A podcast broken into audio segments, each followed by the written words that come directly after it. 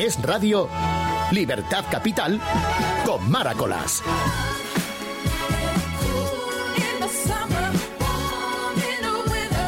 Estamos cruzando el meridiano de este mes de marzo, hoy día jueves 15 de marzo, disfrutándolo en la compañía de la sintonía siempre de Es Radio. Son las 12 y 7 minutos y quiero darles las gracias y sobre todo la bienvenida a este tiempo de radio que comienza ahora mismo y hasta la una y media de la tarde. Contándoles que tenemos un montón de información y temas preparados para la mañana de hoy, el equipo que forma cada día este tiempo de radio, Luis Alonso en el control técnico y Jessica Sánchez y María Martínez en la producción. Gracias y bienvenidos. Hoy es 15 de marzo, el Día Internacional del Consumidor.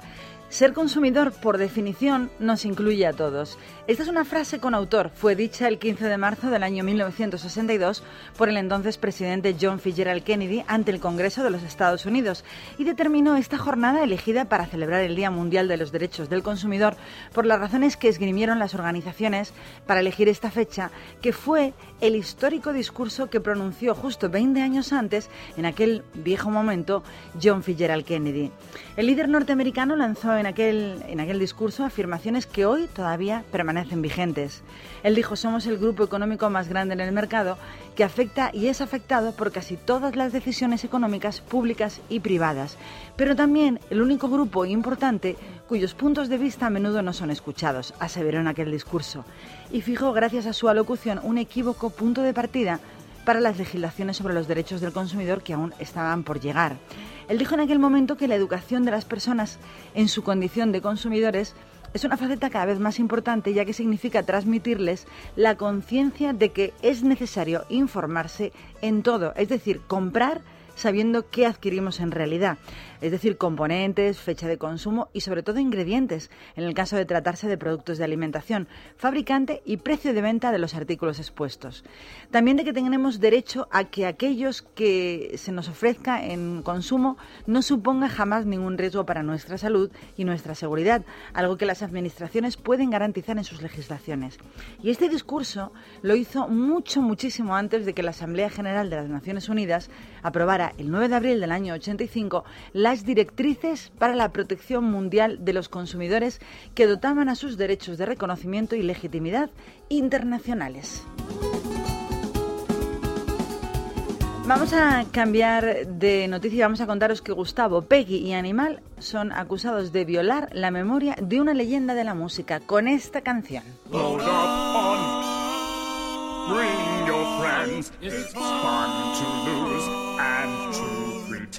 She's overboard and self-assured. Oh no, I know a dirty word. Son los Muppets. La pintoresca acusación sorprendería aún más si no viniese de los labios de la viuda de la leyenda de Kurt Cobain, la grotesca Courtney Love, experta sobre todo en metidas de pata, declaraciones incendiarias, polémicas y asuntos para sacar dinerito y vivir siempre del cuento de su marido desaparecido. La viuda de Kurt Cobain se ha sentido por lo que estáis escuchando, inmensamente ofendida por esta versión a capela que los teleñecos, los Muppets, hacen de la famosísima Smell la canción Smells Like a Teen Spirit en esta nueva película titulada así, Los Muppets. Pero lo que le ha sentado realmente mal es que no le pidieran permiso para realizar esta versión que escucháis, ya que según afirma ella es la que posee los derechos de la música de Kurt Cobain de Nirvana y tiene el poder de autorizar si se puede o no se puede utilizar con fines comerciales. Lo que se le ha olvidado contar a Kurt Cobain es que mm, recordamos todos que ella vendió la mitad de todos los derechos de la música hace muchos años, por lo que autoriza eh, autoriza, no debe, ni está autorizada, un poco sí, pero no tanto como ya se cree. Ahora vamos a escuchar, a ver si tiene algo que ver, esto que han cantado los Muppets con la original versión de Kurt Cobain.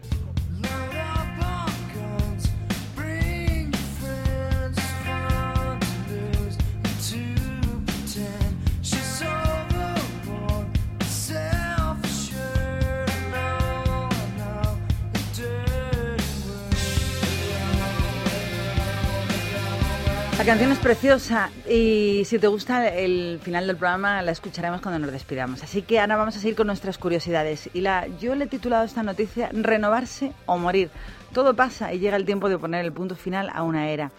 Estamos con tristeza porque la Enciclopedia Británica, que es la más antigua del mundo en idioma inglés, ayer miércoles hizo el anuncio de su cierre de su edición en papel, 244 años después de que su primer ejemplar vio la luz en Edimburgo, en el Reino Unido, en el año 1768. La compañía, que hoy tiene su sede en Chicago, en Estados Unidos, se centrará en su enciclopedia digital y en la elaboración de material para escuelas, según cuenta hoy el New York Times.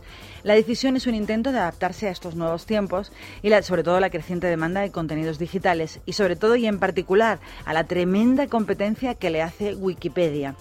Han hecho un comunicado, lo ha hecho el presidente para todos sus seguidores de siempre, diciendo que es como un rito de iniciación en esta nueva era. Muchos se sentirán tristes, ha dicho, y nostálgicos por ello. Han dejado el papel, pero ahora tenemos una herramienta mejor. Ha dicho que la página web está constantemente actualizada de la Enciclopedia Británica, que es mucho más extensa y sobre todo que va a tener muchos contenidos multimedia. Adiós papel, bienvenido futuro.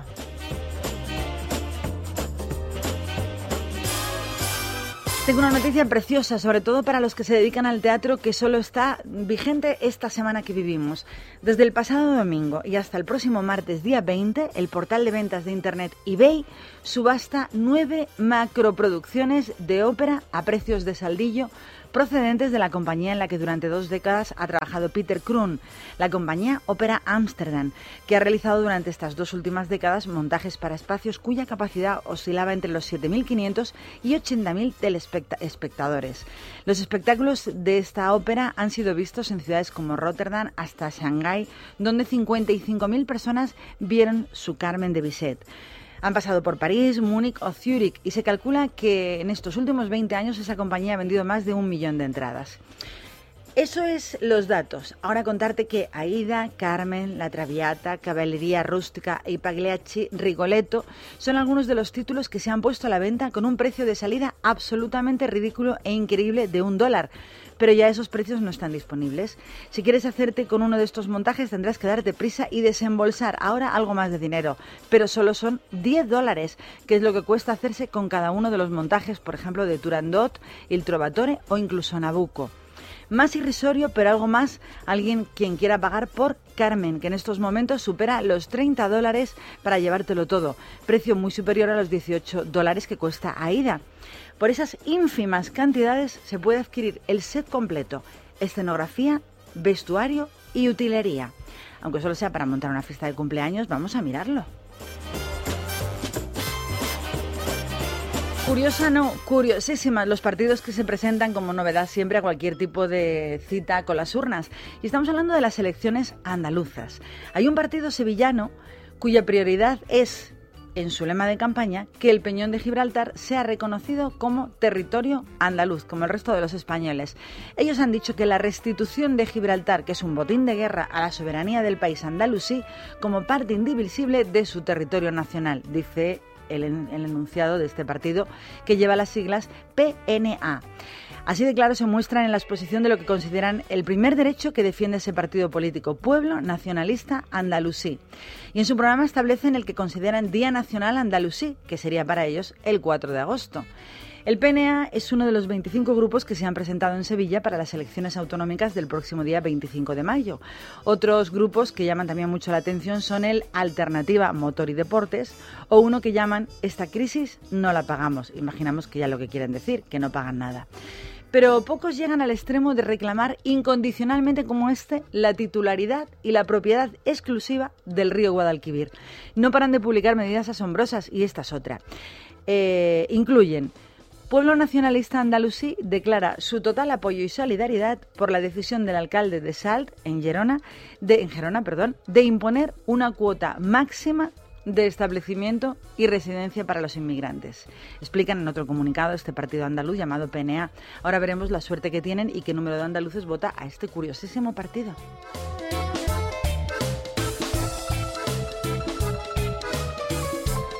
Yo no creo que esta sea una buena noticia. Es una noticia curiosa, pero no es muy buena noticia, porque opino que atrás no hay que ir ni para coger carrerilla. Pero ese dicho no deben conocerlo un grupo de científicos rusos que anunciaron hoy los planes de clonar un ejemplar prehistórico de mamut que estuvo congelado durante 10.000 años en el territorio de la República Siberiana de Yakutia o Yakutia. Las pruebas genéticas serán extraídas del mamut a finales de este año, tras lo que van a ser enviadas a Corea del Sur, donde la clonación podría hacerse realidad dentro de varios años. Para la ciencia sigue siendo hoy por hoy una incógnita de la causa por la que desaparecieron los mamuts, que se inició hace unos 11.000 años, cuando la población de estos animales empezó a descender hasta un total extinción, perdón, que hizo que se extinguieran los últimos ejemplares siberianos hace nada más y nada menos que 3.600 años. Queremos, han dicho los expertos rusos, llevar a cabo una clonación somática al insertar el material genético de un mamut que vivió hace miles de años en las células de una elefanta actual. Las células madres serán trasvasadas al útero de esta elefanta que gestará el feto durante 22 meses con el fin de que nazca, según esperan, una cría de mamut hoy viva tras 3.600 años de espera.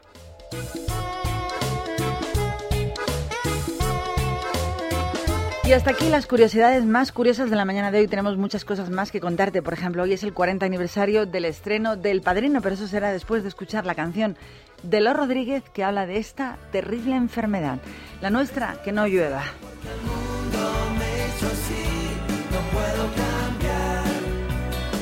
Soy el remedio sin receta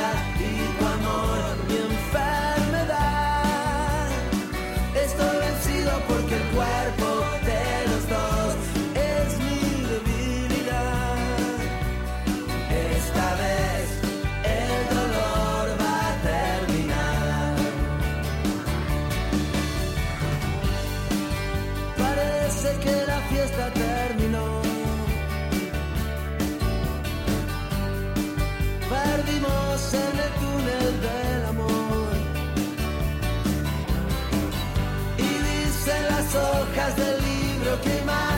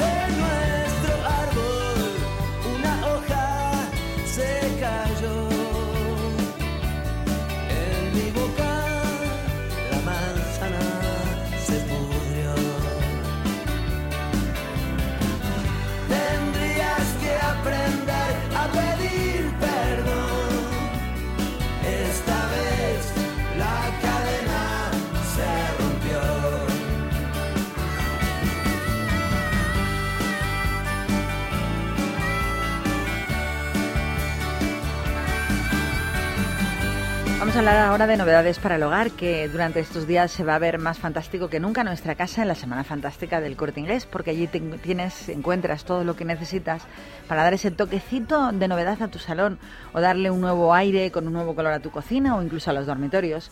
La oferta en la Semana Fantástica es una cama nido con dos somieres de láminas de madera para colchón de 90 centímetros, que antes, por ejemplo, costaba 825 euros y ahora solo 618.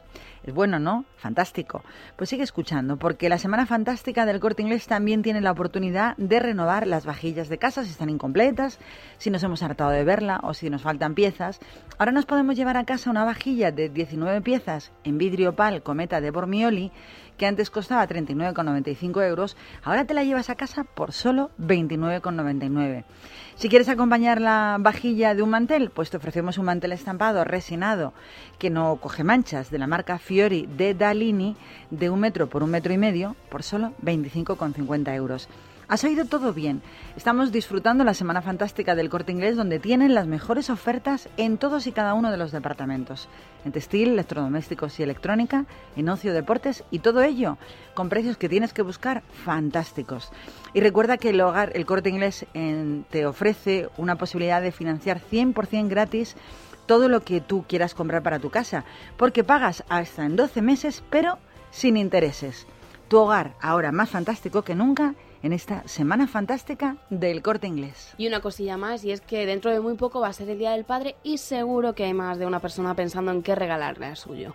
En el Corte Inglés te dan unas cuantas ideas para que aciertes con el regalo perfecto. Unos ejemplos del departamento de electrónica. ¿Qué te parece un ebook de Sony por 179,90 euros? O si eres de los que les gusta el regalo más clásico, una máquina de afeitar Philips por solo 99 euros y además te dan una tarjeta de regalo de 25. Estupendo, ¿verdad? Pero si tu padre es un amante de las nuevas tecnologías, qué mejor que comprarle una tableta Samsung Galaxy de 8,9 pulgadas que cuesta 389 euros, con lo que te ahorras 60 euros. El corte inglés, ya sabes que siempre te ofrecen las mejores ofertas para regalar. Y puedes acercarte a comprar alguna cosilla para tu padre este domingo al corte inglés de Preciados, Callao y Serrano, también al que está dentro del centro comercial Madrid Sanadú, o los corte inglés de Santander, Alicante y la comunidad de Murcia. Junto a ellos abren las tiendas Esfera de Preciados 4, Gran Vía 30 y la que está dentro del centro comercial Espacio Torrelodones. Recuerda que, como siempre, también abre OpenCore de 8 de la mañana a 2 de la madrugada y también abre su página web www.elcorteingles.es.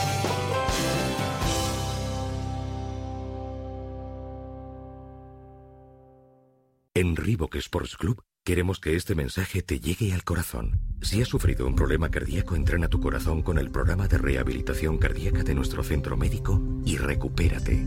Programa de rehabilitación cardíaca 91 799 7080. Un mensaje de Reebok Sports Club directo a tu corazón.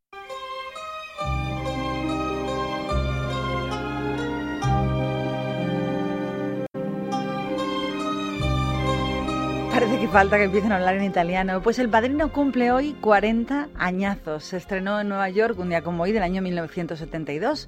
Con 6 millones de dólares de aquella época tenía como presupuesto, la película recaudó más de 230 millones en el mercado internacional tras su estreno aquel 15 de marzo, lo que desbancó a la película que llevaba 33 años encaramada a ese récord, que era lo que el viento se llevó.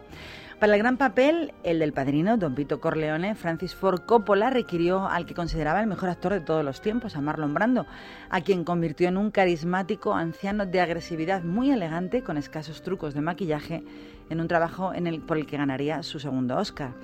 Le haré una oferta que no podrá rechazar, decía una frase que pudo haber sonado con la voz de Laurence Olivier, que no aceptó, por cierto, el papel, e incluso se habla de Frank Sinatra, que conocía muy bien desde dentro de la mafia, muy amigo de la mafia, y que llegó a pujar por ese papel pese a que al comienzo del proyecto de la película se puso de oposición firme a que se realizara esta película, imaginamos que presionado por sus amigos de la mafia.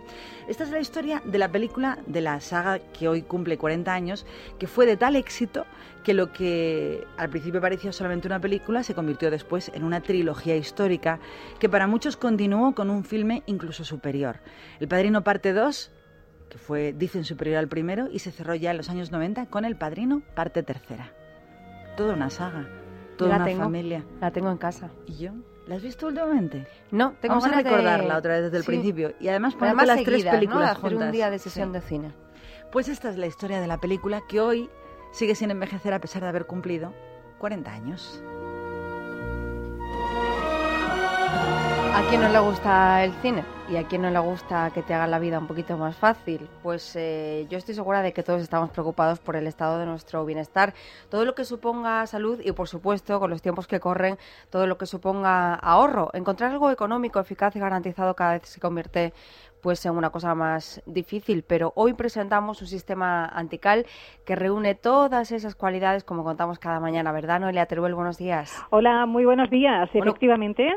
Sí, cuéntanos, ¿qué nos ofrece Masical? Efectivamente, la solución definitiva a esos problemas del agua dura, por ejemplo, imagínese duchas sin irritaciones ni picores, que como saben padecen muchas personas, sobre todo las que tienen la piel más sensible, debido al exceso de cal en el agua. Con Masical, además, no vamos a cargar nunca más con esas pesadas botellas de agua desde el súper a casa, y solamente tenemos que colocar este dispositivo antical en medio minutito, sin herramientas y sin obras, junto al contador o la llave de paso e inmediatamente vamos a conseguir que el agua de nuestra casa o negocio mejore considerablemente ideal para beber, cocinar o lavar. Vamos a comprobar también cómo nuestros electrodomésticos funcionan mucho mejor y tienen menos averías.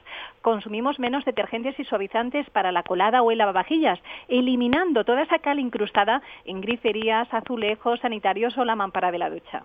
Bueno, pues qué sentido tiene, ¿no? Entonces, gastar mucho dinero cuando por muy poquito tenemos la solución definitiva para siempre, ¿no? Y además es muy práctico, como tú comentabas, Jessica, porque después de colocado no tiene mantenimiento, no consume absolutamente nada, no se estropea, por lo tanto, está garantizado su funcionamiento de por vida. Pruebe usted Masical durante todo un año, tiene garantía de un año y si en ese tiempo, por lo que sea, no le convence, nos lo devuelve y recupera su dinero.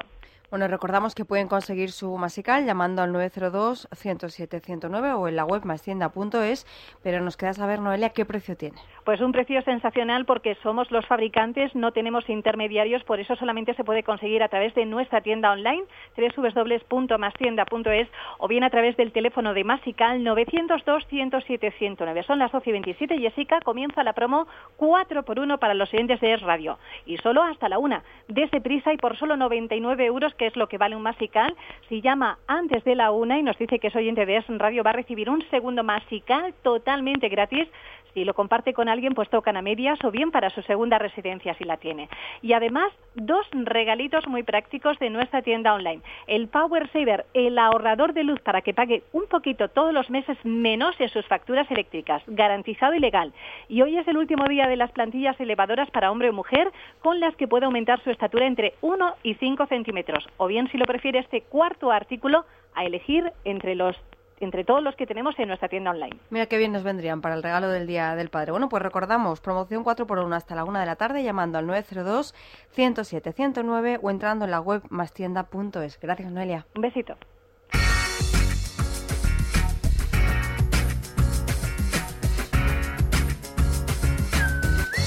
Es radio.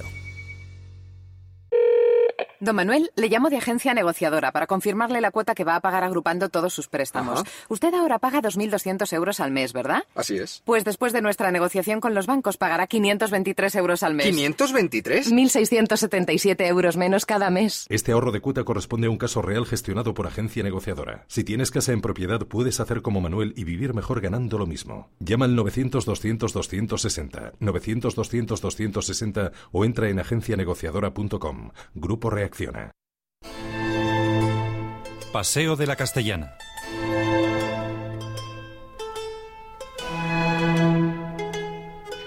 Es una buenísima noticia recordar el papel del embajador de España en Hungría durante la Segunda Guerra Mundial, Ángel Sanz Briz, conocido entonces como el Ángel de Budapest, por salvar a miles de personas en aquel momento del Holocausto. Y la noticia es que va a tener a partir de ahora una calle con su nombre en Madrid. Lo anunció ayer la alcaldesa Ana Botella, quien dijo del diplomático que sus acciones son una muestra más de que el bien existe, es posible y es capaz de abrirse paso incluso en los momentos de mayor confusión y vergüenza. Según algunos estudios, este hombre, Sanz Briz, pudo salvar la vida de aproximadamente unos 5.000 judíos húngaros durante aquella contienda. Ahora la propuesta de poner su nombre a una calle va a ser llevada al próximo pleno municipal, que imaginamos que nadie se pondrá en contra. Bueno, eso digo yo. Tiene méritos de sobra, ¿no? Pues que sepáis que el ángel de Budapest, un gran salvador de, vidas en aquel momento, puede tener pronto una calle nueva en Madrid.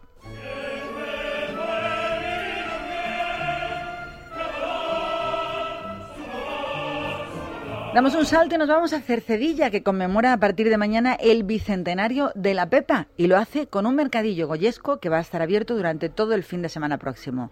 Más de 30 puestos van a participar en él y van a estar instalados en la plaza nueva de la localidad de Cercedilla. En ellos vas a poder comprar comida y todo tipo de artesanía goyesca. Además, el Ayuntamiento de Cercedilla también ha contratado a actores, a varios, que se van a encargar de ir eh, explicando a todos los asistentes a ese mercadillo cómo fue exactamente el nacimiento de la Constitución española del año 1812. Y se van a encargar estos actores de protagonizar pasacalles que van a recorrer esa localidad varias veces cada día. En cuanto al horario de apertura de todos los puestos del mercadillo, abrirán a las 11 de la mañana y cerrarán a las 10 y media de cada una de las noches del fin de semana. Con lo cual no hay problema a la hora de acercarse, irte a dar una vueltecita y quedarte ya de paso a cenar o a comer en Cercedilla. Qué bonitos los mercadillos. Goyescos, preciosos. Bueno, los medievales, a mí me gustan todos, medievales. Hay uno árabes, medieval en Ávila también muy bonito, pero cuando en Las Rozas también hay un buen mercadillo medieval. A mí me encantan. Bueno, habrá que hacer una rutina. Sobre todo ¿no? los, la de los vestuarios. Debe ser precioso los pasacalles de los actores. Bueno, y la comida artesanal, los dulces. Antes de llegar a la comida hay que ver los pasacalles. Yo con siempre todos tengo ya lo actores sabes. dispuestos a contar cómo fueron los comienzos de aquellas épocas. Y ya sabes que además de todo este tipo de iniciativas, los mercadillos están muy bien. Hoy es el Día Internacional del Consumidor, pero hay otros días que también se celebran en Madrid.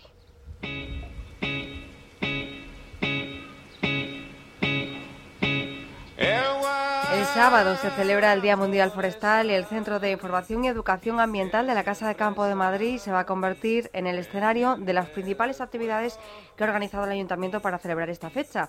Por la mañana van a salir desde allí varios itinerarios interpretativos para observar las principales especies de árboles y también para acoger talleres de anillamiento de aves, una cosa preciosa. Además, se van a organizar partidas para limpiar la orilla de la laguna ubicada en el encinar de San Pedro, donde quieren instalar comederos y cajas nido para las aves del entorno. Por la tarde ya habrá trueque de libros, plantación de especies aromáticas y además los más pequeños van a poder convertirse en detectives por un ratillo. Van a recabar pistas sobre los árboles y van a descubrir así las diferencias que hay entre unos y otros. Todas estas actividades son gratuitas, pero eso sí hay que apuntarse antes para reservar plaza. ¿Qué quieres hacerlo? Pues tienes que entrar en la web actividadesambientalescasadecampo.com.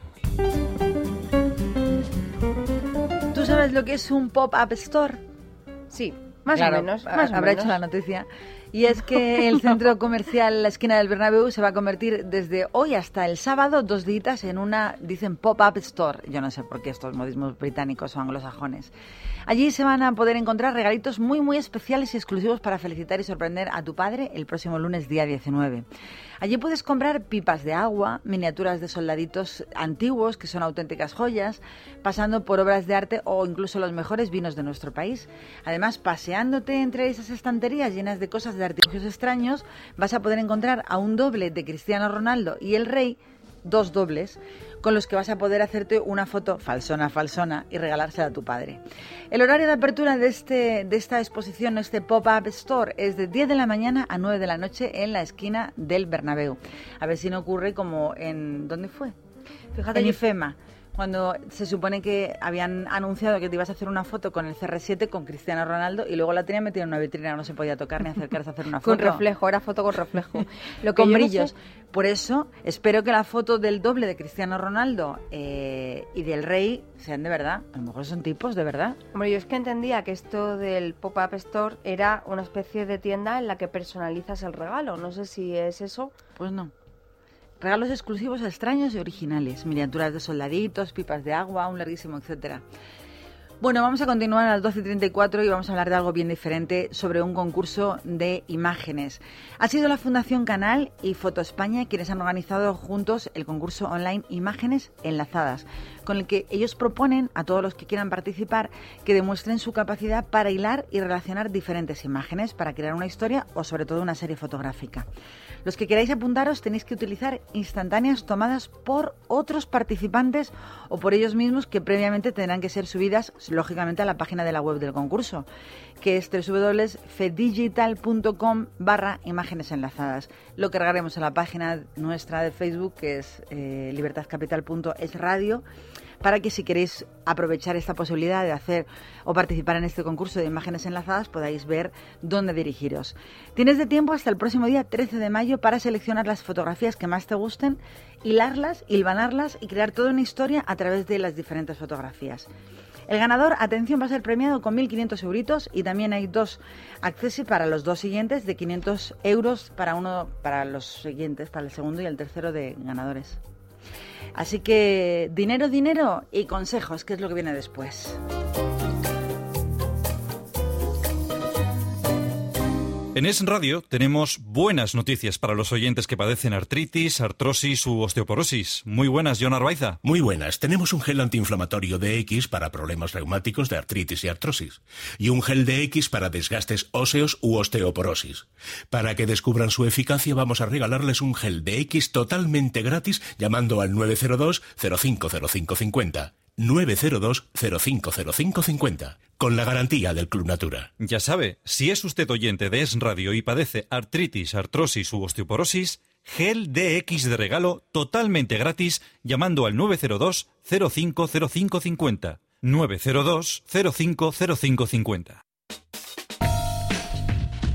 902 050550. A mí no me gusta la música electrónica, pero en los últimos tiempos he descubierto que hay un montón de gente a la que le interesa la música electrónica y esta es su noticia. Muchos seguidores que estarán interesados en saber que mañana arranca el Festival Internacional de Música Electrónica ECO en la nave de música del Matadero, lo que quiere decir que yo puedo disfrutar prácticamente de ella desde mi casa. Es la primera vez que se celebra en nuestra ciudad y va a contar con la participación de más de 30 artistas procedentes de Gran Bretaña, Holanda, Francia o Alemania. El festival va a durar tres días y si te interesa este tipo de música, pues eh, solo tienes que consultar la programación en mataderomadrid.org.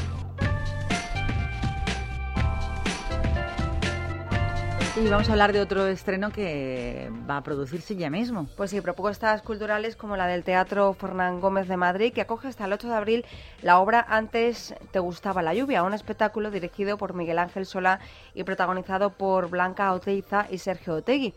Sobre el escenario, los dos actores se van a encargar de dar vida a una pareja que es incapaz de disfrutar el momento y de las diferentes etapas de su relación. Puedes pasarte a verla de martes a sábado a las ocho y media de la tarde y los domingos a las siete y media. Vamos a hablar de una noticia que a mí me parece súper original. Y es que las personas mayores de la localidad de Galapagar, en Madrid, podrán disfrutar de un servicio municipal de recetas a domicilio. Es una iniciativa del ayuntamiento que va dirigida a todas aquellas personas que tengan alguna enfermedad crónica, tipo diabetes, problemas de tensión, incluso artritis. Los interesados deben rellenar antes, previamente, una solicitud y firmar una autorización previa para acceder a este servicio. Lo que no es que autoricen. Después, un funcionario municipal se encarga de recoger las recetas en el centro de salud para luego llevarlas al centro del mayor de, de mayores llamado La Posada, donde se va a hacer entrega de las mismas. Claro, esto quiere decir, o sea, que no es de forma automática toda la gente que tenga cierta enfermedad se lo mandan a casa, sino que tú firmas una, o sea, haces una solicitud, si tienes una enfermedad crónica, firmas la autorización de que, bueno, pues hay una persona que se va a encargar de recoger esas medicinas por ti y entonces ya si te aceptan la solicitud, pues eh, te lo mandan directamente a ese centro de mayores, así que como la gente, por lo visto, pues eh, suele ir por la mañana a hacer actividades a ese centro, pues no tendrían que desplazarse además a un centro de salud.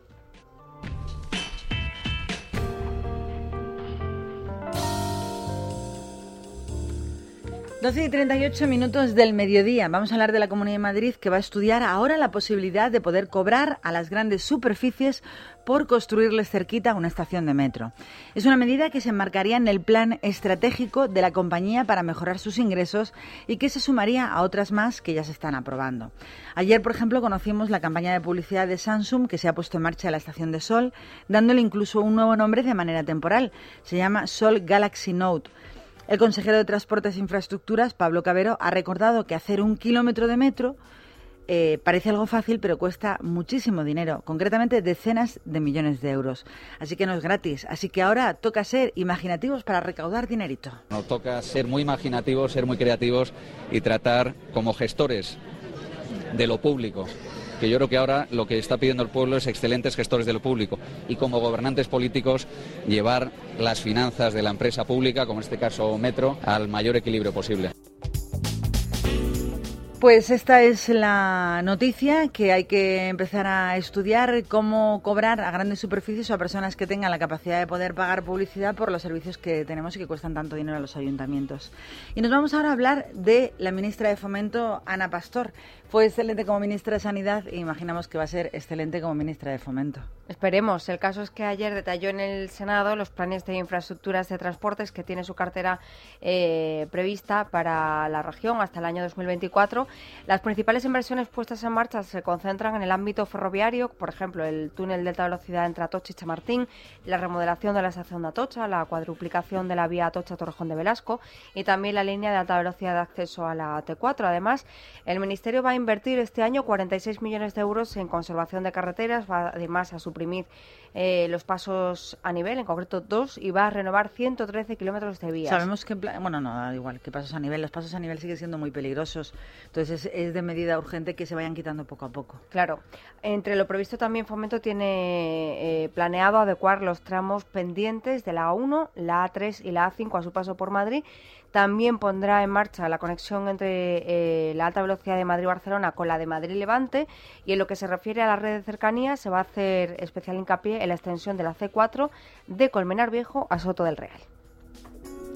Esto tiene que ver con fomento en lo que respecta a la Comunidad de Madrid. Por otra parte, el Ayuntamiento nuestro, de nuestra capital, mantiene el reto de crear, dice, 150.000 nuevos empleos hasta el próximo año 2015. Ha sido el concejal de Economía, Pedro Calvo, quien lo afirmó ayer que se puede, se puede conseguir. Dicen que no es un reto muy difícil. Yo 150.000 empleos, la verdad que le veo como un hito casi, casi insuperable.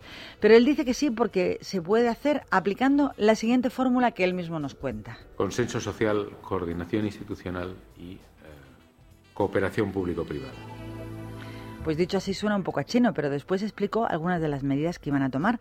Una de las medidas más destacadas es la constitución de zonas francas en el primer semestre del año. Se trata de una especie de espacios físicos dentro de un ámbito geográfico delimitado en los que se va a permitir que emprendedores de industrias culturales y creativas españolas queden en esas zonas francas exentas o tengan una bonificación en todos los tributos municipales durante los dos primeros años de actividad, que no está nada mal, aunque eso sí tendrán que cumplir, como es lógico, algunos requisitos para poder acceder a estos privilegios. Que la actividad conlleve o lleve implícitamente un proceso creativo. Si es de ropa, no será solamente la venta de ropa, sino también el, diseño de, una colección. Eh, o eh, si hablamos de una actividad eh, más ligada también o también ligada a la propiedad intelectual, no será solamente la venta de un producto, sino la creación de la idea o la creación del, del producto. Yo no entiendo qué es eso de la creación del producto. Pues que se haga el proceso aquí entero. Es que es lo que iba a decir, porque es, es, como decir sin decir. Yo diría, pues no solamente puedes beneficiarte, sino si tú vendes producto, que será producto nacional o producto de la comunidad que es una manera de, un poco que se vayan reactivando todos los sectores de la sociedad para poder beneficiarse de estas aplicaciones en las que sean exenciones en esta ocasión de tributos municipales. Pero está muy bien porque imagínate una empresa que se lleve su fabricación a China, por ejemplo, porque es más barato de una prenda de ropa, si le quitan esos impuestos, a lo mejor eh, les es más rentable y encima están generando puestos de trabajo en su país, con lo pues cual se van retroalimentando todos. Si tú tienes una, quieres vender ropa y esa ropa la hacen en un polígono de la Comunidad de Madrid o un polígono español, pues oye, eh, que eso tenga una reducción en los costes a la hora de evitar pagar ciertos impuestos. A mí me parece estupendo. Para emprendedores, ya lo sabéis, zona franca, 100 medidas y 42 millones de euros para crear 150.000 futuros nuevos empleos en la Comunidad de Madrid. Otra de las medidas importantes eh, que han presentado es la ventanilla única virtual, que será además la primera que va a funcionar en toda España y podría ponerse en marcha ya a lo largo de este año. El objetivo de esta ventanilla única es la eliminación de, sobre todo, trabas administrativas a cualquier tipo de actividad empresarial y emprendedora a través de la modificación de la normativa municipal vigente. Así que buenísimas estas medidas que esperemos den pues sus frutos. Lo que no es tan bueno es lo que tenemos que contar de Fuenlabrada, porque el Partido Popular ha denunciado contrataciones fraudulentas en el consistorio. Su portavoz municipal, Manuel Molina, ya ha presentado un escrito ante la Fiscalía, Fiscalía Anticorrupción donde denuncia el trato de favor a familiares y amigos por parte de algunos miembros del ayuntamiento. Según los populares, hay más de medio centenar de casos de presunto amiguismo. Acusan a varios concejales, a directores de servicios del municipio, a directores de organismos autonómicos, etcétera, etcétera, de asignar plazas de funcionarios en aparente fraude de ley.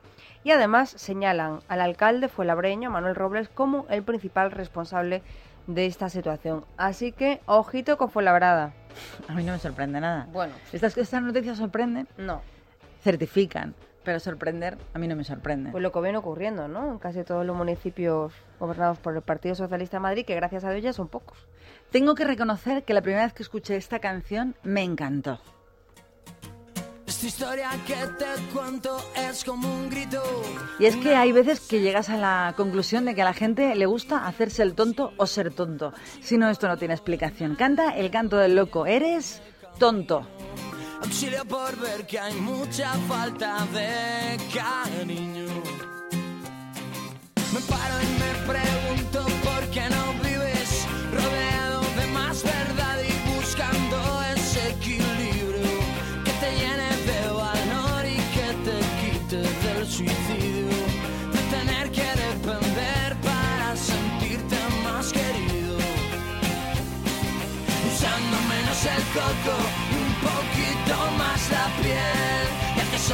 lo que somos y si no lo quieres ver.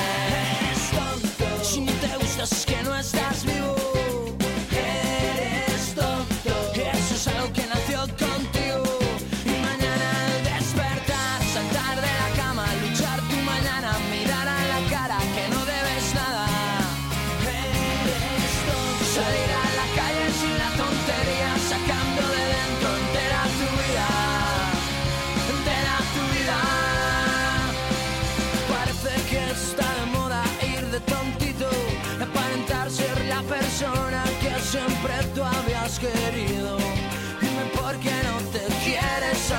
Sea solo un poquito. ¿Y por qué no eres tú mismo en algo parecido? Usando menos el coco y un poquito más la piel. Ya que somos lo que somos y si no lo quieres ver,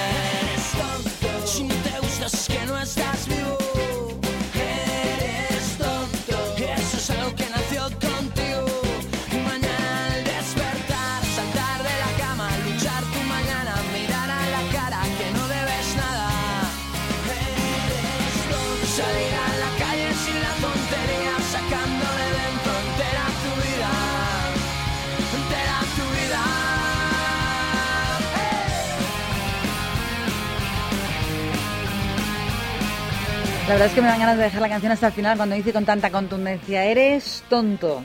No, vamos a... ¿Ves? Es que no.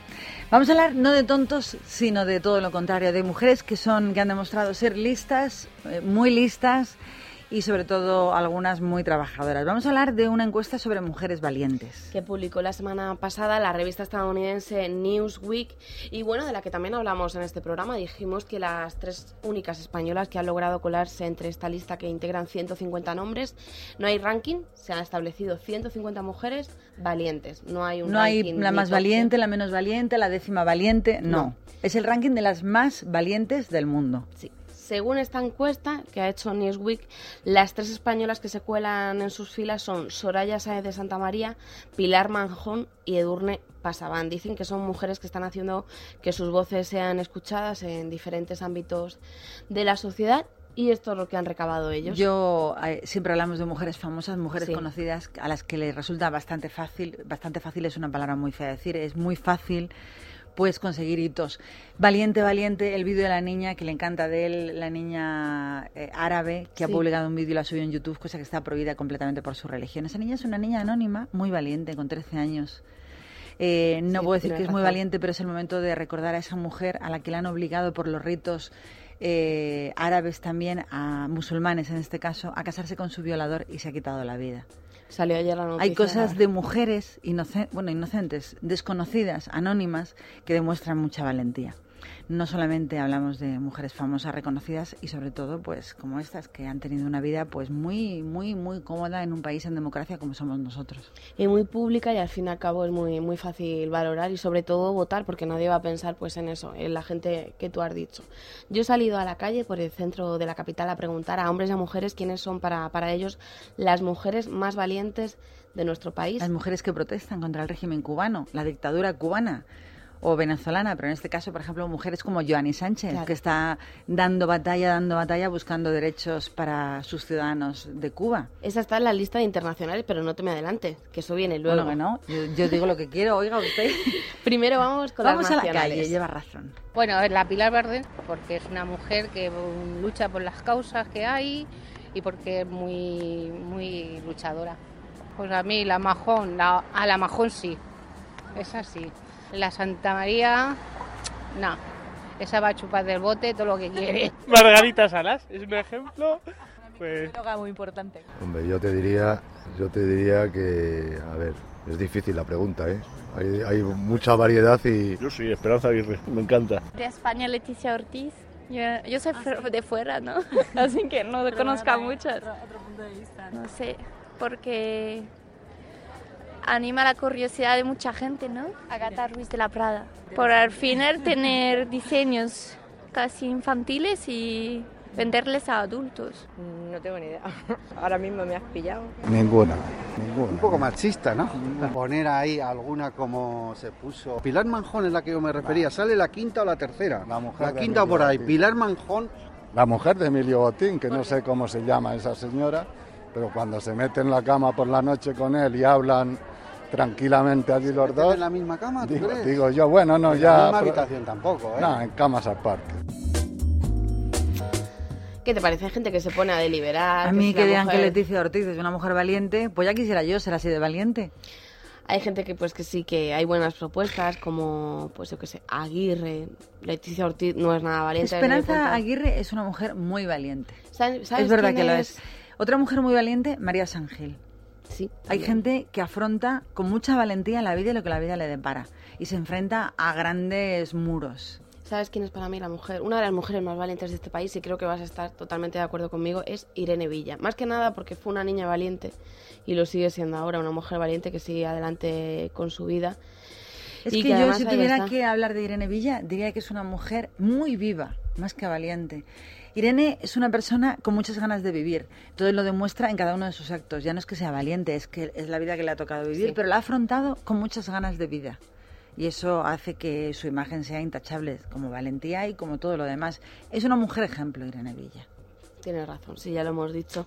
Y en cuanto a internacional, ¿se te ocurre algún nombre aparte de Joanny Sánchez, la bloguera cubana que tuvimos aquí hace unos meses?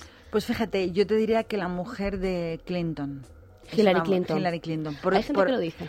por- porque es una mujer, es una gran política, es una gran abogada y enfrentarte a lo que ella se enfrentó Sí, sí. en un país como Estados Unidos donde la corrupción, bueno, la corrupción, ¿no? en este caso la, la infidelidad está tan mal, tan mal vista y tan poco perdonada, tener la osadía de enfrentarte a todo ese oleaje, a todo lo que salió de su marido y seguir en política activa, hay que tener una valentía Capeó muy, muy, muy, muy bien. porque los periodistas, sobre todo los periodistas de aquel país, son, tienen mucho poder. No como en este país, donde un periodista se da contra un muro, contra una pared, y las fuerzas vivas eh, le mantienen en su sitio sin que pase nunca nada. Mira lo que está pasando con Urdangarín. Y con el mundo, que no para de descubrir asuntos nuevos. Pero en Estados Unidos, enfrentarte a los periodistas que consiguen que un presidente caiga y seguir en política activa y seguir dando la cara y teniendo un papel, es una mujer muy valiente a nivel internacional. Y luego, por supuesto, Joanny Sánchez, gente como ella, que luchan contra los regímenes totalitarios, con miedo incluso a perder su propia vida, donde la vida y la seguridad no están garantizadas. Para nada. Y en cuanto a internacionales, según Newsweek, destacan sobre todo pues, figuras políticas y públicas estadounidenses, como quien has dicho, Hillary Clinton, también Michelle Bachmann, Michelle Obama, gente como, como Hombre, Meryl Streep. Michelle Obama. Hay gente que la destaca, ¿eh? Bueno, quién Como sabe. valiente. Sí, hay gente, y lo dicen, quién sabe, a lo mejor dentro de ocho años la tenemos como secretaria de Estado, igual que Hillary Clinton. Pues que yo no hablo de su, su papel Ya. fundamental en política, sino la valentía. Imagínate esa mujer, la depresión que tendría siendo la primera dama, su país, su, su, su marido era el presidente de los Estados Unidos, la valentía de enfrentarte a toda la opinión de todo el mundo, todo el mundo hablando de las infidelidades de tu marido, cae por la mentira, hay juicio y ella sigue en un papel político activo y sigue siendo su mujer.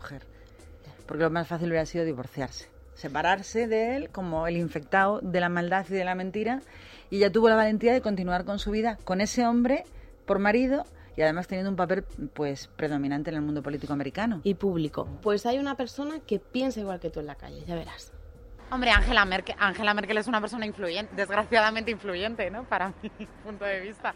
Hillary Clinton, al final por su carrera política, ahora en Estados Unidos, y haberse también hecho un hueco después de la carrera de su propio marido. Meryl Streep me encanta. Pues no sé, porque la veo, me gusta cómo actúa, como, es de- como actriz y me gusta. Como persona también es muy buena. Por ejemplo, Julia Roberts me encanta, pues también efectivamente a Angelina Jolie. Bueno, pues Angelina Jolie, porque hace mucho bien a los niños y porque es muy buena mujer, gana dinero muchas veces y lo dona a asociaciones. Pues hombre, la de Obama, sí, lo que le diga a ella, pues fíjate la influencia que puede tener Obama. Que es que ahí sí que no entro porque, hombre, el poder es el poder, hay que reconocerlo. Luego ya está, pues el negocio. Si alguien hace un buen negocio, Angela Merkel ha sido tratada como una de las más influyentes, ¿no? Ya, o sea, ahí sale en la lista, Angela. Hay Christine Lagarde, por ejemplo, la presidenta del Fondo Monetario Internacional, pues porque creo que es una mujer que que ha llegado muy lejos. Me parece una mujer íntegra y con, con ideas claras y con una trayectoria clara y creo que, que eso inspira, creo que inspira. Hay mujeres que han sido muy grandes por ser valientes, que no influyentes. Es que aquí la gente confunde, Confunde ser mucho. influyente con ser valiente. Hay muchas mujeres que son valientes y no han llegado a ser influyentes, pero han dado un ejemplo. La gente que ha luchado contra los regímenes totalitarios machistas, por ejemplo, de Oriente. Pues hay muchas mujeres muy destacables por su valentía, no por su influencia, sino gente que ha luchado contra pues grandes temas que, que a los que se han enfrentado pues con valentía. Es que no se puede explicar de Y otra manera. Valientes, no Pues sí. influyentes. Por ejemplo, para mí uno de los ejemplos más claros de mujer valiente es Suki, la opositora al régimen birmano que, que fue ha estado encarcelada muchísimo tiempo. De hecho, Sí, ahora señora. sigue, sigue en su casa. Se supone que está en libertad, pero vamos, No. vigilada. Sigue encerrada en su casa, protegida por la policía para que no pueda salir. Para mí una mujer que no es gente que, que, dé- pierde una claro, vida entera por unas ideas. Es Sí, gente sí. con mucha valentía capaz de enfrentarse a lo que sea por su propio convencimiento político. Pues esas son mujeres valientes. Claro, es justo valiente, que hay mucha gente que confunde el término y la verdad que costó este salimos a la calle porque que sí decía que... Angela Merkel. Pues hombre, será valiente porque es muy influyente, pero no hablamos de personas influyentes, sino de personas que han tenido la valentía de enfrentarse a lo que les venga. igual que Joanny Sánchez, que era pues otra de los nombres que se colaba en esta lista, o Michelle Bachelet, la expresidenta de Chile, o Dilma Rousseff, también, expresidentes de, de Iberoamérica, que para mí son un ejemplo a seguir porque, bueno, pues igual que, que en Cuba ha habido regímenes que han tenido que, que Pero aguantar. no me han gustado mucho mucho los tiempo. nombres que han dicho. Ya, bueno, Angela Merkel, Hillary Clinton, Meryl Streep, Julia Bueno, Roberts, la que ha dicho Jolie. Angelina Jolie. Sí, hay que ser muy valiente para enfrentarte cada día a Brad Pitt. Hombre, tuvo problemas para rodar su última película. ¿Fue en Yugoslavia? No sé dónde Sí, fue pero porque no come. Entonces, claro, debe de tener tal desnutrición que le debe costar cada mañana ponerse en pie. Ella dona, ella participa en causas muy humanitarias, pero claro, siempre desde... Eso es ser valiente. Para mí, ¿no? Desde el filtro de Tú estrella puedes de tener un corazón claro. pues generoso y puedes emplear de tu dineral que ganas una parte a causas humanitarias, pero eso no es ser valiente. Espérate que me estoy acordando, hubo una saharaui hace dos años que dejó de comer para, para luchar contra, contra la presión del régimen marroquí. No me acuerdo del nombre, me acuerdo que estuvo mucho tiempo esperando. Hablamos de mujeres valientes Sí, y en ese estudio de las 150 mujeres del mundo más valientes aparecen tres españolas y por eso hemos querido salir a la calle, que son Soraya Sáenz Santa María porque a su corta edad dicen que ha conseguido un puesto político muy muy importante. Recuerdo que vivimos en un país democrático donde trabajando y teniendo suerte y estando en el lugar oportuno en el momento adecuado, pues puede ocurrir. No se Claro. trata de valentía, sino de esfuerzo y sobre todo de horas trabajadas. Hablamos de Durne Pasaban, que es la mujer española que ha conseguido subir a más picotas, y la tercera mujer, Pilar Manjón, que es la presidenta de la asociación 11M Afectados por el Terrorismo, que también figura en esta Pensar lista. en vuestro nombre de mujeres valientes y contárnoslo a través de nuestra página. Nosotros nos vamos, después volveremos con PIL y más información. Don Manuel, le llamo de agencia negociadora para confirmarle la cuota que va a pagar agrupando todos sus préstamos. Ajá. Usted ahora paga 2.200 euros al mes, ¿verdad? Así es. Pues después de nuestra negociación con los bancos pagará 523 euros al mes. ¿523? 1.677 euros menos cada mes. Este ahorro de cuota corresponde a un caso real gestionado por agencia negociadora. Si tienes casa en propiedad, puedes hacer como Manuel y vivir mejor ganando lo mismo. Llama al 900-200-260, 900-200-260 o entra en agencianegociadora.com. Grupo Reacciona. Todas las madrugadas, de lunes a jueves, de 3 a 4, una hora antes en Canarias. Cara B, con Felipe Couselo y Diego Cardeña. Escuchas Es Radio.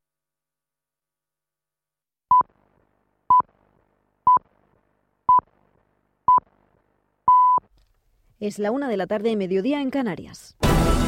Es Radio.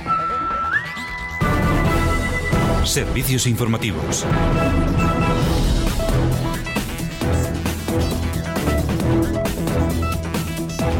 ¿Qué tal? Saludos, muy buenas tardes. El copago sanitario que estaría barajando el Ministerio de Sanidad se ha convertido en el eje de los temas en los pasillos del Congreso de los Diputados. Ayer Gaspar Llamazares, quien avanzaba que el Ejecutivo barajaba esta medida el mismo día en que Cataluña ha aprobado el copago, en este caso farmacéutico, estableciendo el pago de un euro por receta médica con algunas excepciones. Nos vamos hasta la Cámara Baja para buscar la última reacción a la noticia. Ketty Garat, muy buenas tardes. ¿Qué tal? Muy buenas tardes, Noelia. De momento lo que podemos contaros es que el copago sanitario se ha centrado, se ha convertido en el eje de todas las declaraciones en el Congreso, aunque los miembros del Ejecutivo han rehuido las declaraciones precisamente por las declaraciones que nos, a las que nos remitían de la ministra de Sanidad, de Ana Mato. No querían pronunciarse sobre el asunto, ni el ministro de Hacienda, Cristóbal Montoro, ni tampoco el de Justicia, Alberto Ruiz Gallardón, y menos la vicepresidenta del Gobierno, Soraya Sáez de Santa María, quien sí lo ha hecho ha sido el vicesecretario del Partido Popular, Carlos Floriano,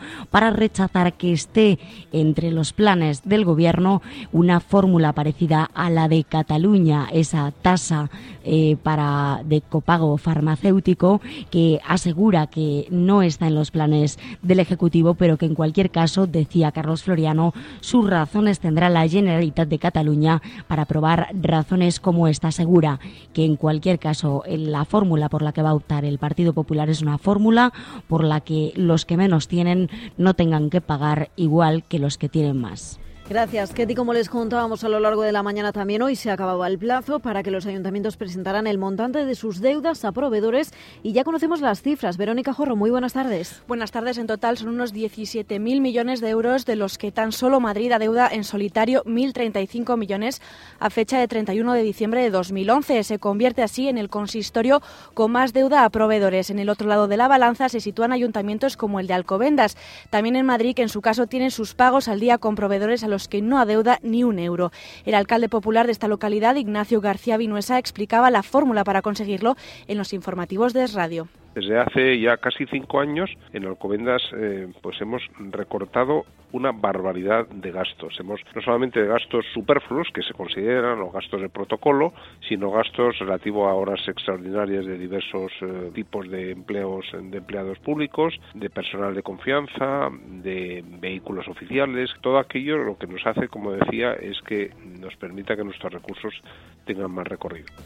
Más asuntos. Después de conocer que el alcalde socialista de la localidad almeriense de Albox habría pagado con la visa municipal 23.000 euros en comidas, según constaría en las facturas que el propio consistorio aportaría al Partido Popular en el radio, nos hemos puesto en contacto con ambas partes. Vanessa Becillo, muy buenas tardes. Muy buenas tardes, Noelia. En nuestros micrófonos, José García Navarro ha justificado esas cifras. Dice que ese dinero ha ido destinado a enmendar la mala gestión del Partido Popular. La portavoz popular en el Ayuntamiento, Inmaculada del Águila, por su parte, ha anunciado también en nuestros micrófonos que tomará medidas legales.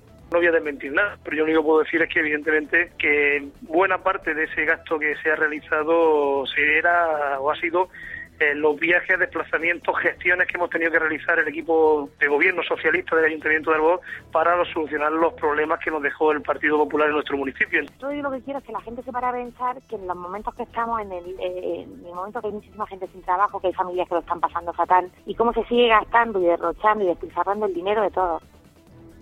Y un apunte más en crónica de sucesos. Esta mañana hay que lamentar la muerte de dos marineros cuya embarcación de pesca deportiva ha volcado a siete millas de la isla de Ons, en Pontevedra. Las dos víctimas pudieron hacer una llamada de emergencia a salvamento marítimo antes de perecer. Los cuerpos han sido ya rescatados lamentablemente sin vida.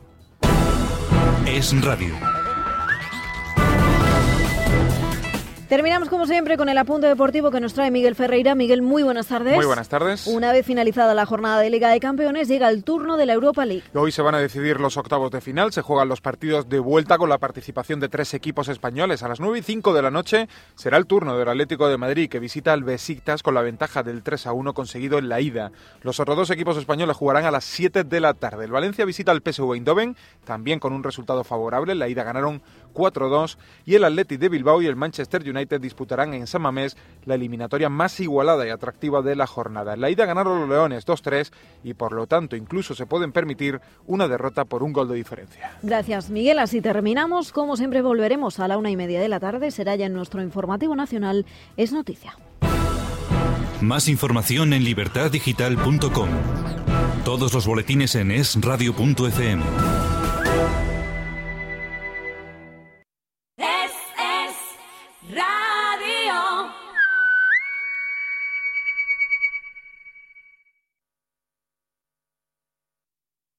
Es la una y cinco minutos de la tarde y continuamos en directo en la sintonía de Radio y lo tenemos con unos amigos y un gran consejo. Viene de la mano de Pil. Sí, porque este, este fin de semana hay gente que tiene un día más de descanso por la festividad de San José y hay mucha gente que dedica esos días pues para poner al día cosas que tenemos atrasadas, como la lectura de libros. A la gente que le da mucha pereza coger libros que se le van amontonando a la estantería, para ellos tenemos hoy un consejo. Programa integral de lectura del que va a hablarnos hoy Ana María Vázquez. Buenos días. Muy buenos días. Cuéntanos exactamente qué es PIL. PIL es un programa de lectura que lo que hace que podamos llegar a leer de 10 a 15 veces más rápido, pero con la concentración y comprensión al 100%. ¿Y cuáles son los objetivos del programa? Los objetivos pues es eliminar malos hábitos de lectura, como mucha gente pues necesariamente tiene que leer pero no le gusta, se aburre, se cansa, pierde concentración, tiene que leer varias veces, entonces Eliminamos todos estos malos hábitos de lectura para llegar a leer 100 folios en tan solo 10 minutos, pero comprendiéndolo todo.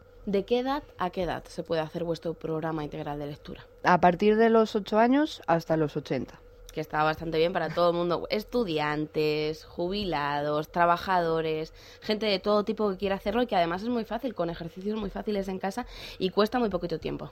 Sí, es muy sencillito, son dos ejercicios diarios, aquí no vamos a poner a leer a nadie, sino que son ejercicios didácticos, como por ejemplo yo le digo a los chicos que les gustan mucho los videojuegos, es como si se pusieran a hacer un videojuego durante media hora al día.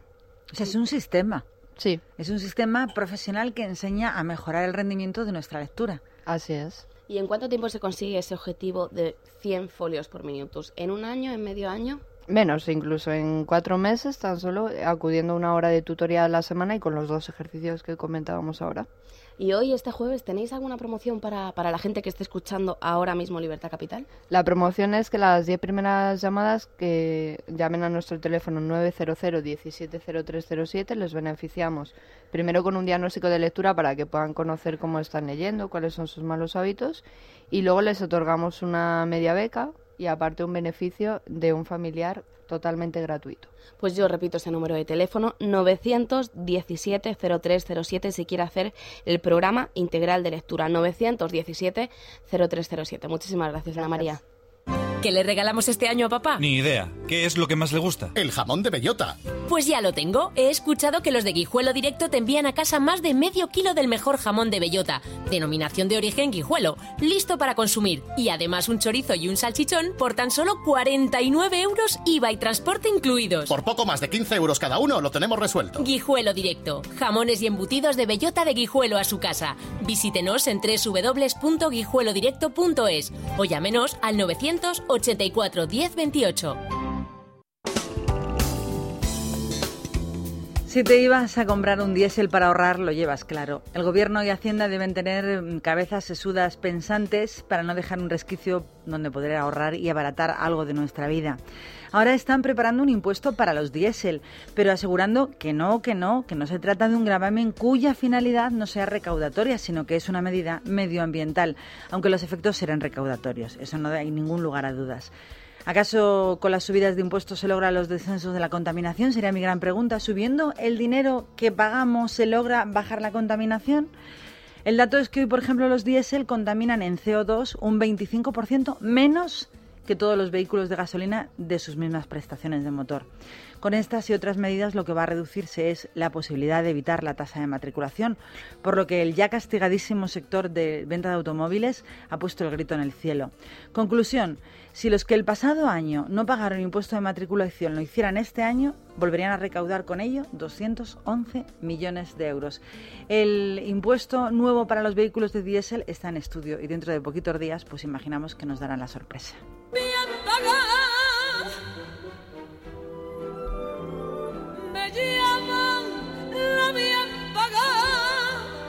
Bueno, pues ayer hablábamos de que la caña y la tapa son el binomio perfecto porque además de saludable es muy apetecible. Hoy hablamos de otra pareja, de el jamón y la música.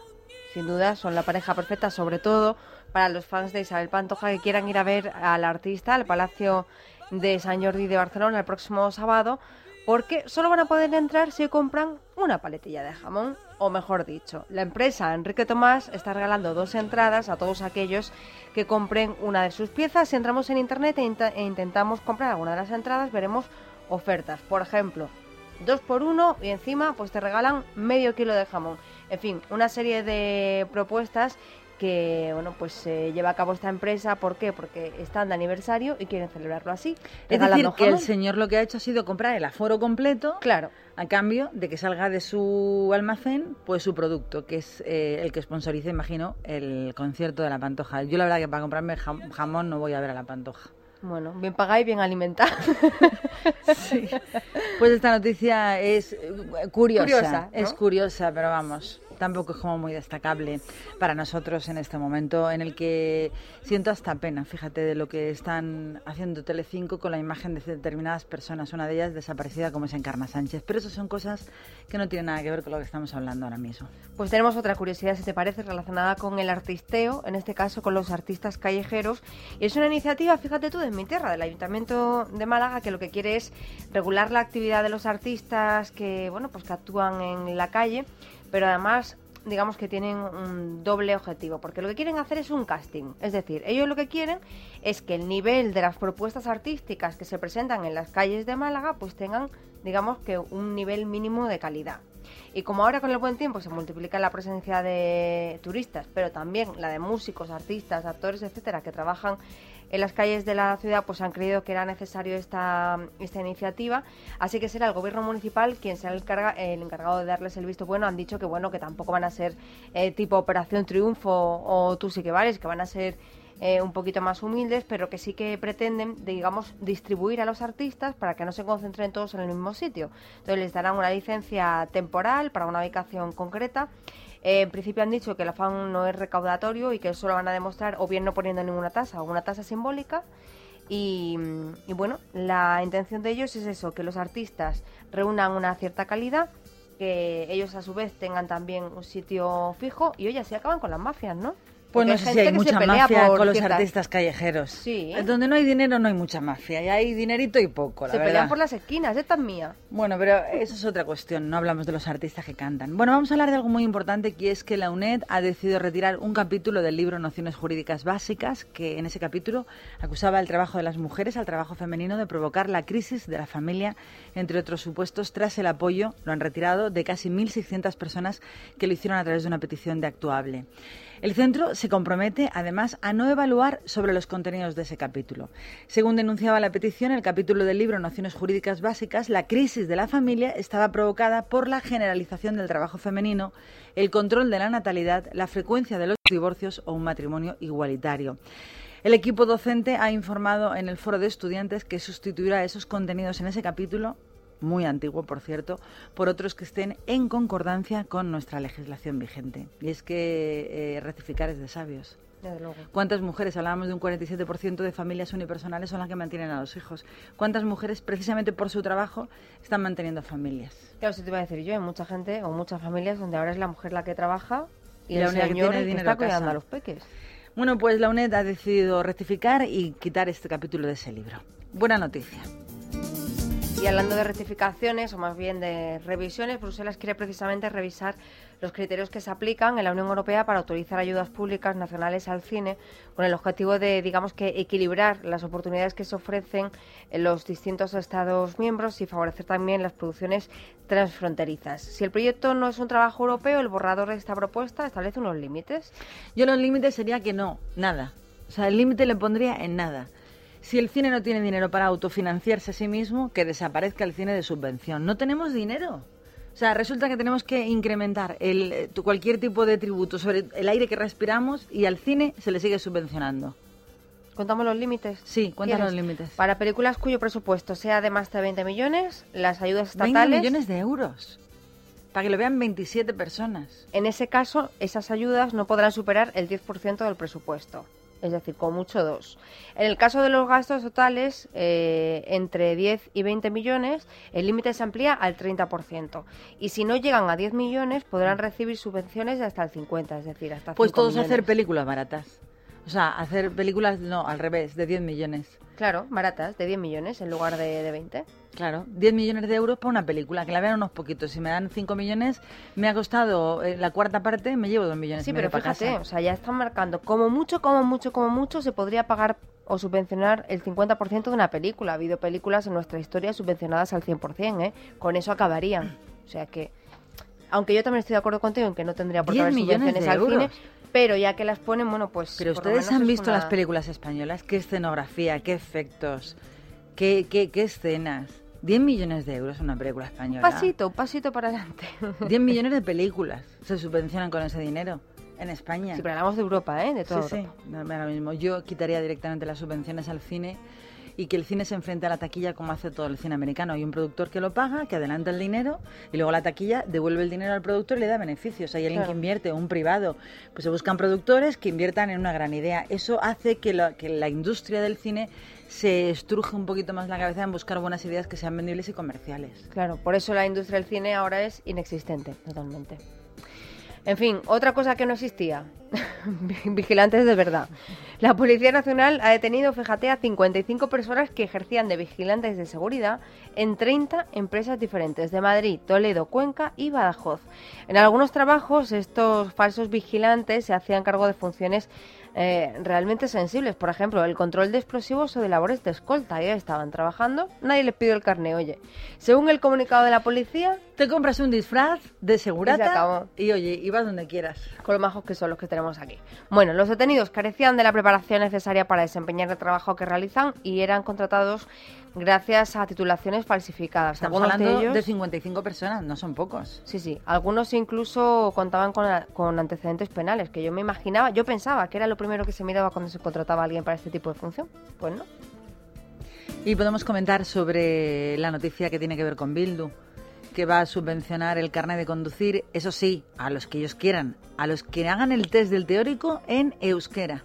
Sí, en concreto es una medida que ha propuesto el PNV que está dotada con 1.000 euros y que se aprobó ayer en el Ayuntamiento de Los Ríos. O sea, que tú haces tu test en euskera te dan 1.000 euritos, o sea, que te dan subvencionado el carnet Claro, entero. cuando leíamos la noticia, dice, eh, Bildu va a subvencionar el carnet de conducir a quienes hablen en euskera. Y yo, ¿qué pasa? ¿Que va con un profesor hablando? Claro, hasta que ya profundizamos en la noticia y entendemos que era el test. Oye, pues que no te extraña que les obliguen a hablar todo el rato mientras conducen. Estos son cosas tontísimas que ocurren solamente en nuestro país y que deben de morirse de risa lo- los que nos ven desde miles de kilómetros.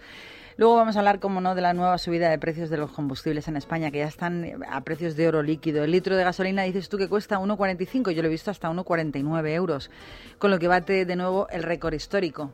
Y el gasóleo llega ya a 1,39, lo que va de año, fíjate, la gasolina ha acumulado una subida del 7%. En lo que va de año, estamos en el mes de ves, marzo, de tres 15 de meses. marzo. Y el gasóleo del 4%, es tremendo. Vamos a tener que dejar el coche. Al final, ¿ves? No vamos Yo a tener que rendir la me lo bicicleta. estoy pensando, ¿eh? Y encima, oye, mira, haces ejercicio. Yo me lo estoy pensando. 1 y 18, un poquito de música de Paul Young. La canción es preciosa. Oh, Girl. Es un viejo éxito de los 80. Vamos a disfrutarlos juntos.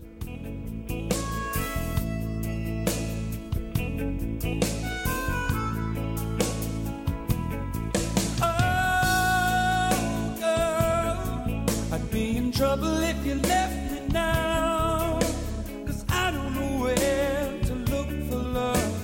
i just don't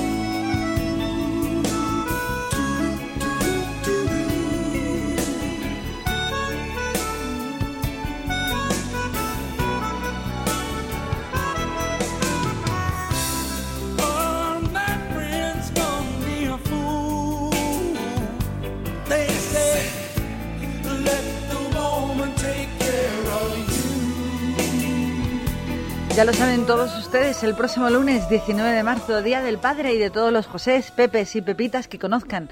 Y dentro de muy poquito eh, a ellos les va a tocar recibir un gran regalo de sus prendas, de sus hijos. Llega también el Día del Padre y llega además a lo grande en el corte inglés donde tienen todo preparadito para regalar a los padres lo que más les puede gustar. Por ejemplo, son muy socorridas, pero una camisa a cuadros, ¿a qué padre no le gusta? O una colonia nueva para cambiar o renovar, o la de siempre, su favorita. Si les encanta leer, le puedes regalar un libro de intriga o una novela histórica. Puedes regalar a tu padre, ahora de temporada, unas nuevas gafas del sol, si es que las suyas son un poco antiguas, que están súper de moda en esta nueva temporada de primavera-verano. O si el padre al que le tenemos que regalar algo es un fanático del mundo del deporte, pues ahí hay un campo ilimitado. Bicicleta, chandals, raquetas, pala de pádel. Además, en el corte inglés eh, han- tienen preparado algo muy especial para el Día del Padre y es una selección de regalos que seguro le van a sorprender. Se lo merecen todo, los padres. Así que miles de ideas para regalarle en el corte inglés. A mí me encanta conocer buenas noticias y además si son de las que me, me- me permiten ahorrar un poquito a final de mes, pues seguro que a todo el mundo les encantan. Hasta el 21 de marzo, en una gran selección de productos de marca El Corte Inglés y marcas exclusivas de la bodega, puedes ahorrar más porque tienes un 50% de descuento en la segunda unidad si compras dos iguales. ¿Y cuándo puedes acercarte a comprar estos productos? Pues este domingo al Corte Inglés de Preciados y Callao y Serrano y también al Corte Inglés de Madrid Sanadú. Puedes acercarte también al Corte Inglés si estás en Santander, en Alicante o en Murcia y puedes acercarte a comprar a las tiendas Esfera Preciados 4, Gran Vía 30 y la que está dentro del Centro Comercial Espacio Torrelodones. Recuerda que como cada día OpenCore también va a abrir este domingo de 8 de la mañana a 2 de la madrugada y también abre su página web www. Bueno, no abre, siempre está abierta, Claro. 24 horas cada día. Ayer me sirvió a mí para echarle la vista a todas las placas de inducción. Ahí ves todos los modelos y encima Claro. puedes comparar. Y es que hay que apuntársela ya www.elcorteinglés.es. Don Manuel, le llamo de agencia negociadora para confirmarle la cuota que va a pagar agrupando todos sus préstamos. Ajá. Usted ahora paga 2.200 euros al mes, ¿verdad? Así es. Pues después de nuestra negociación con los bancos pagará 523 euros al mes. ¿523? 1.677 euros menos cada mes. Este ahorro de cuota corresponde a un caso real gestionado por agencia negociadora. Si tienes casa en propiedad, puedes hacer como Manuel y vivir mejor ganando lo mismo. Llama al 900-200-260, 900-200-260 o entra en agencianegociadora.com. Grupo Reacciona. Con Moncho Borrajo, Moncho Gusto. Pues es el momento de escuchar a Moncho Borrajo, que nos tenía muy, muy, muy abandonados en las últimas semanas. Y también advierto que viene muy soliviantado. Adelante, Moncho. Ay, Mara, cuánto tiempo sin oírnos y mucho más y mucho más sin vernos. Esto es terrible. ¿A qué notas algo? ¿A qué notas en mi voz un cambio? Claro, no me he operado, no. Tengo un catarrazo que no me veo por esto del clima, que como España está tan bien, pues aún encima ni nos llueve. Esto ya es el colmo de los males. Ni nos llueve en Galicia, ni nos llueve en ningún lado. Hombre, espero que en Fallas no les llueva y aquí en la Magdalena, donde estoy ahora en Castellón, tampoco. Decirte que vengo de Barcelona, de trabajar allí dos semanas, con el público en pie gritando bravo, diciéndoles verdaderas terrerías y que lo han entendido maravillosamente bien. Eh, hay que reconocer siempre que los pueblos no son la imagen de sus políticos y que los políticos casi siempre no representan a los pueblos. Lo mismo opino de Cataluña. Creo que los catalanes no tienen nada que ver con sus políticos y muchas de las tonterías y gilipolleces que dicen sus políticos, los catalanes no están de acuerdo y, y se la bufan, como dicen los valencianos. Pero aparte de esto, comentar que seguimos con los problemas y con las tonterías de siempre. Yo no sé si nuestro amado y bien querido Urdangarín eh, seguirá declarando a lo gallego, es decir, sin decir nada, y si seguiremos viendo como una monarquía que costó tanto de, admitir, de querer y de crear, yo pienso que Su Majestad debe estar preocupado al ver como, como un intruso, de alguna manera, está poniendo en tela de juicio un montón de cosas.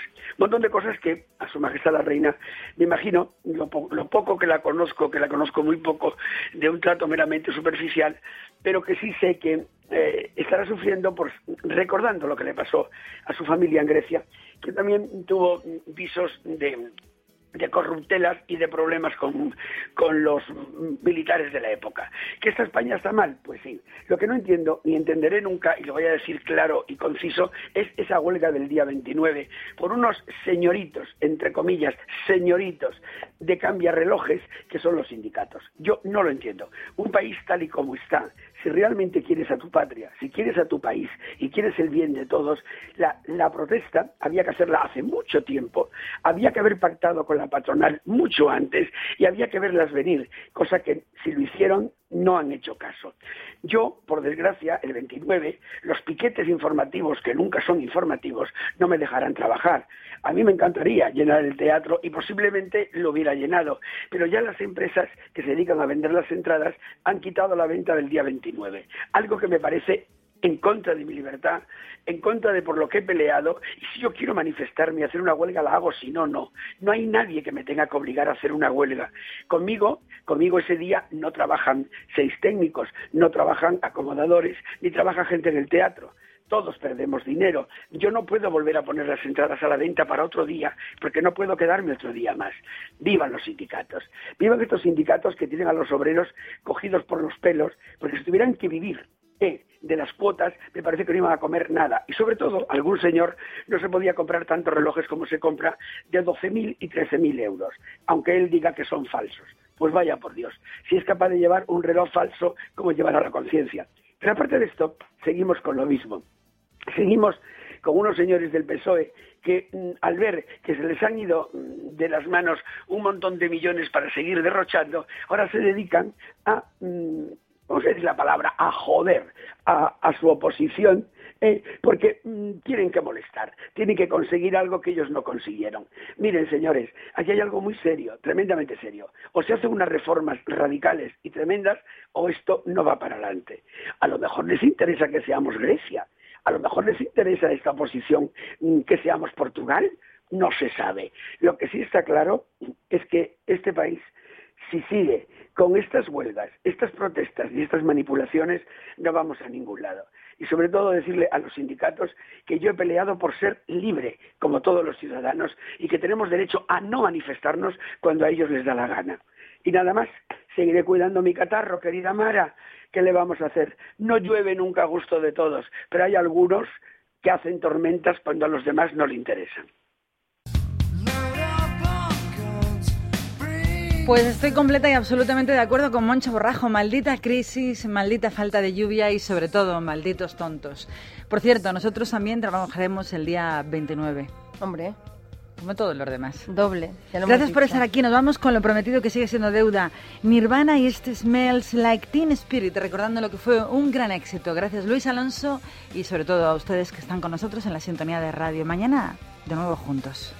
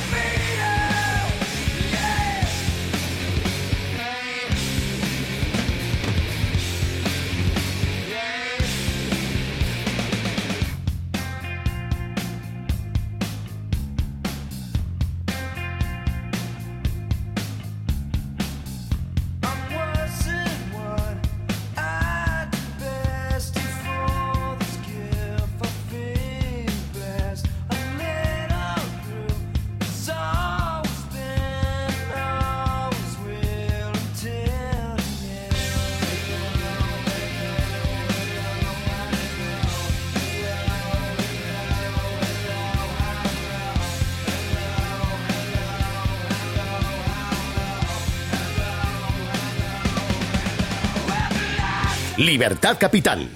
Es radio.